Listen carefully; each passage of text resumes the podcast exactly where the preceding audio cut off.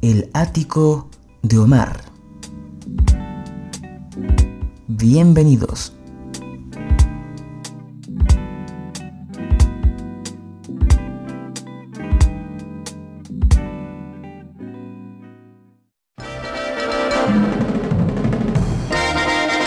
El ático de Omar presenta Compositoras y Compositores, una serie especial de este podcast. Bienvenidos.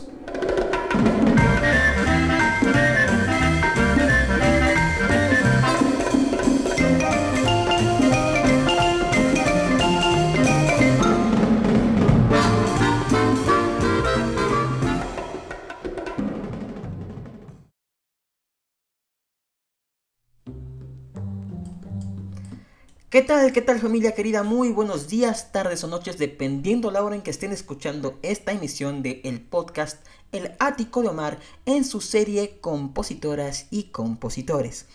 En esta ocasión nos vestimos de gala porque vamos a empezar la serie especial dedicada a aquellos compositores mexicanos de principios del siglo pasado, del siglo XX, finales del siglo XIX.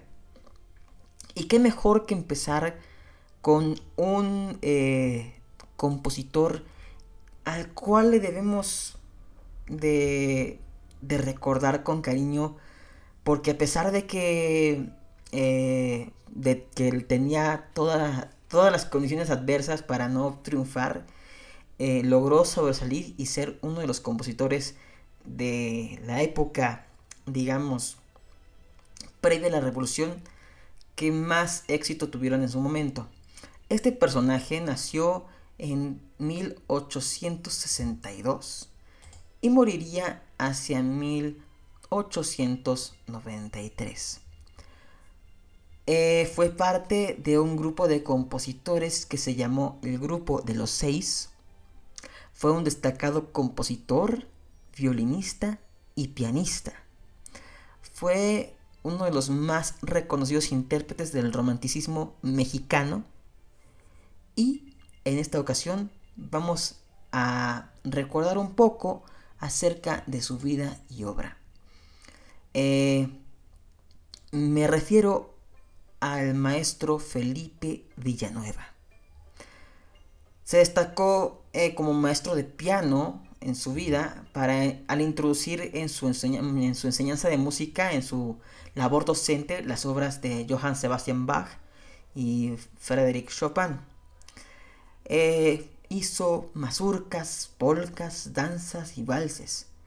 Y sin duda es el vals poético la obra que más eh, importancia tiene, que más grabada ha sido por parte de toda, eh, de la, de todos los músicos que pues de alguna manera interpretan nuestra música académica, por así decirlo, porque estaría mal decirle clásica.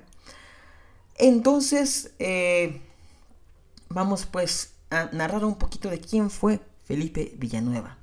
Y para ello me apoyo en diferentes fuentes de información. Particularmente eh, tenemos eh, un artículo de la Secretaría de Cultura del Gobierno Federal. También tenemos el portal La Historia, que es un compendio eh, de historia sobre la civilización. Eh, el, blog del doctor Héctor Darío Aguirre Arbizu. Y el, el, blog El Cantar del Ajolote, que eh, también este, recopila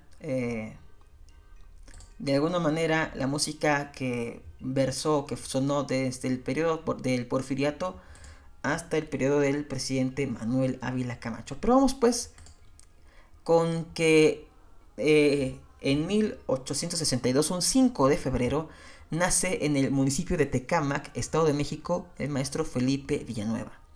Desde pequeño se inicia en la composición y a los 10 años escribe Retrato al cura Hidalgo para piano y voces, que tuvo un título alterno eh, denominado Cantata Patriótica. Al año siguiente, dedicaría a sus padres una mazurca para piano titulada El último adiós o también conocido como La despedida, con el motivo de su ingreso al Conservatorio Nacional de Música en el año de 1873. Estamos hablando que un niño de 11 años entraba al conservatorio. Tomaría clases de armonía y piano con el músico Antonio Valle. A los 14 años entraría a la orquesta del Teatro Hidalgo, dirigida por José eh, C. Camacho, quien le enseñó composición e inició su carrera como violinista. Sin embargo, su maestro fue maestro también eh, de piano eh, y era el maestro de moda que había adquirido una gran popularidad y era disputado como profesor por las familias de mejor sociedad de México, según mencionó en un artículo el también compositor Gustavo E. Campa. Según la enciclopedia eh, de la Universidad Panamericana sobre eh, la música mexicana, eh, si bien ingresa al, conservatorio, no duraría mucho ahí. Pues terminado el primer curso, los maestros le decían que estaba que no tenía aptitudes para estudiar la música, pero lejos de, desanimarse, comenzó a estudiar por su cuenta y a veces con maestros particulares. Eh, tenía una gran facilidad para la composición y sobre todo para las piezas de salón que eran estas piezas con una instrumentación más bien pequeña, a veces son tríos, cuartetos, octetos, eh, conjuntos pequeños, ya sea de piano, cuerdas y algún otro instrumento, que pues solían estar en las grandes salas de las casonas de la gente pudiente eh, de aquel entonces o también en las plazas, en los kioscos, con eh, alguna, alguna de estas agrupaciones, pues amenizando algún domingo, ¿no? Mazurcas, valses y chotices, y también incluso piezas de zarzuela fueron algunos de los ritmos de su época en los cuales incursionó. Otros valses del maestro Felipe Villanueva fueron el vals Amor, vals Causerí, las danzas humorísticas, el vals Un sueño después del baile, Sueño dorado y su ópera inconclusa Keofar. Vamos pues a escuchar la primera pieza del maestro eh, Felipe Villanueva, que se titula, es un nocturno para piano, se titula Amar. En la interpretación, eh, te le digo exactamente de quién, de Ciprián Katsaris, en su disco Latin American Piano Volumen 1. Vamos pues con la música y les sigo contando acerca de este gran compositor 100% mexicano. Adelante.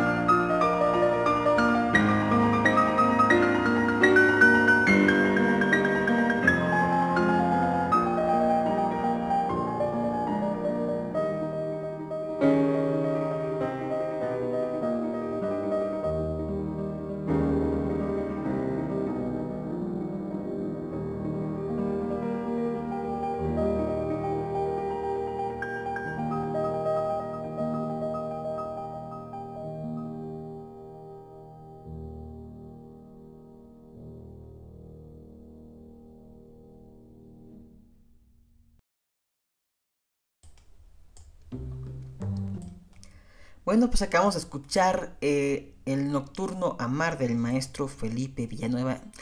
Y le contaba yo que eh, él tomó clases particulares con el maestro Antonio Valle.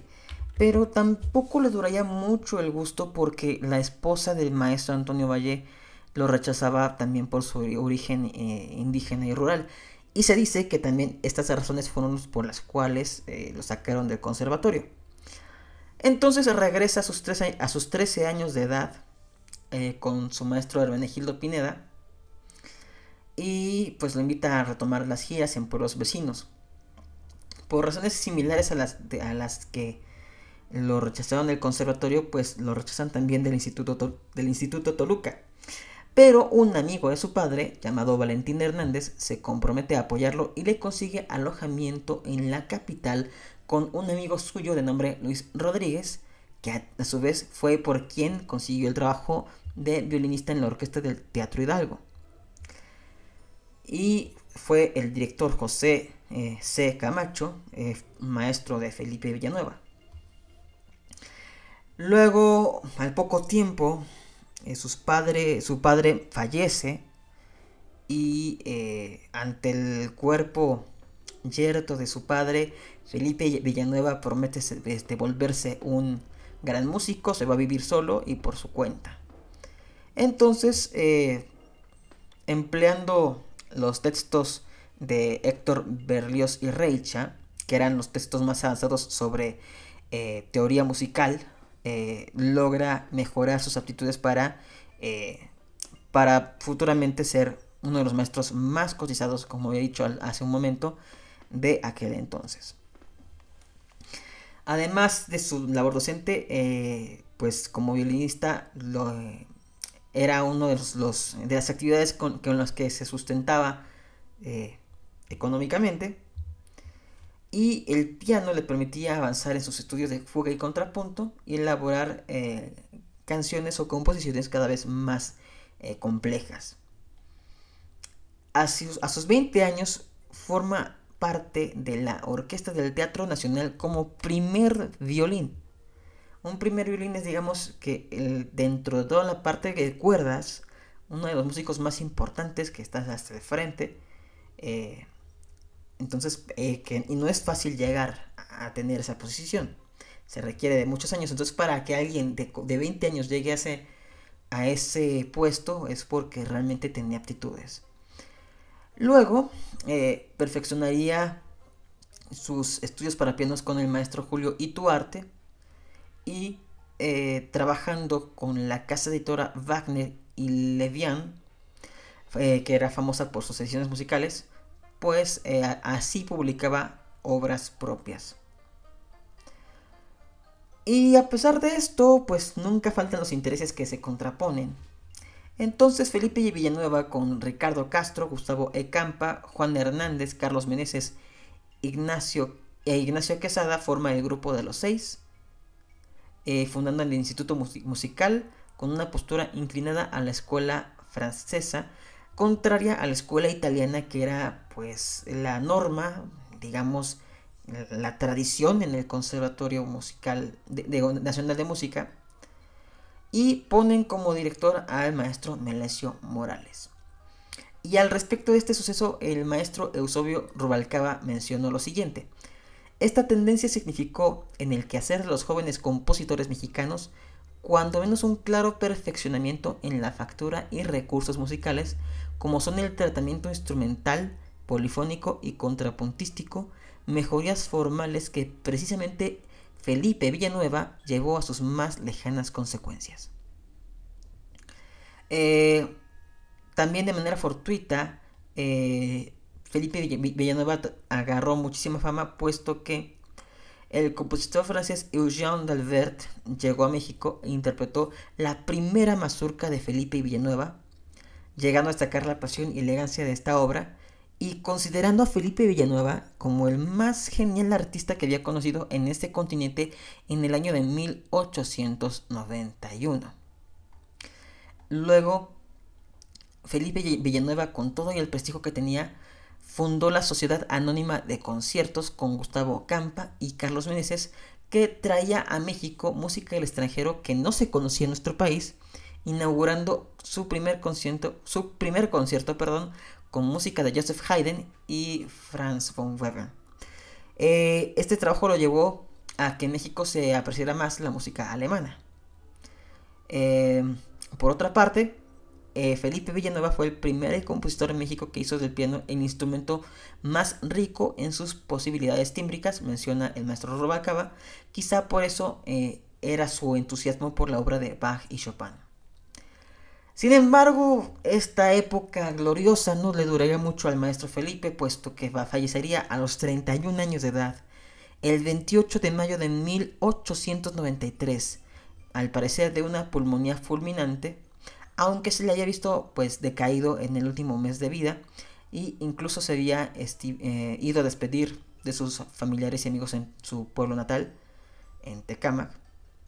Sin embargo, nos deja más de 50 composiciones, como lo había dicho, dicho al inicio, motetes, óperas, gavotas, zarzuelas, valses y danzas, aunque pues también muchas de las obras de Felipe Villanueva se perdieron eh, en el camino por un mal cuidado por parte de las editoras o pues también no hubo quien se las acreditó a otros autores porque pues recordemos que en esa época había una gran eh, eh, había un gran racismo, había un gran, eh, una gran limitante para la gente rural, para la gente de origen indígena, para que pudiera crecer. Y sin embargo, eh, Felipe Villanueva se considera uno de los más importantes compositores mexicanos de música no popular, sino académica.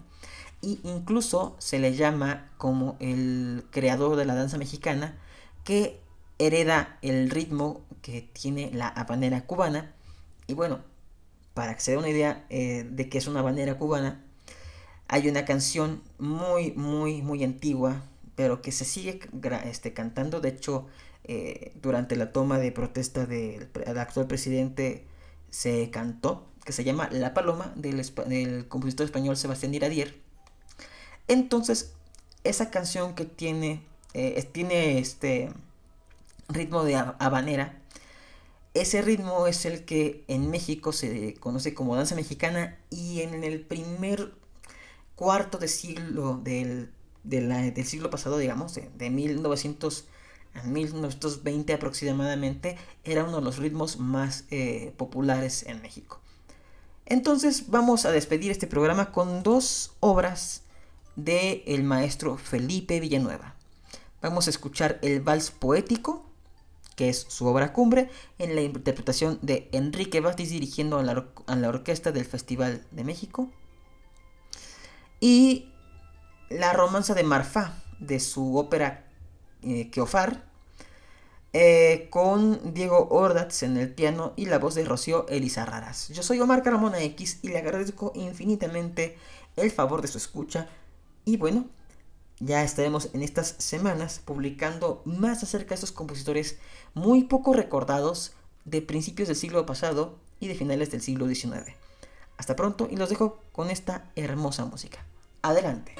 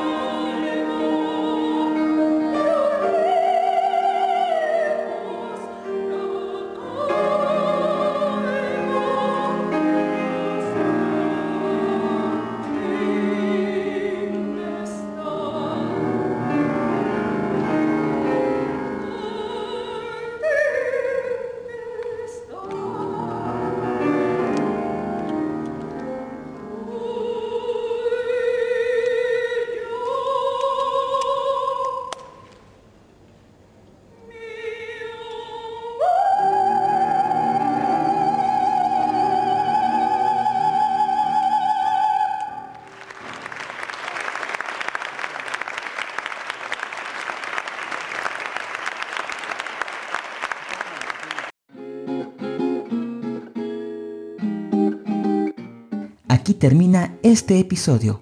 Espero que haya sido de tu agrado. Recuerda seguirme en Facebook, Twitter e Instagram como Omar Carmona X. Nos vemos.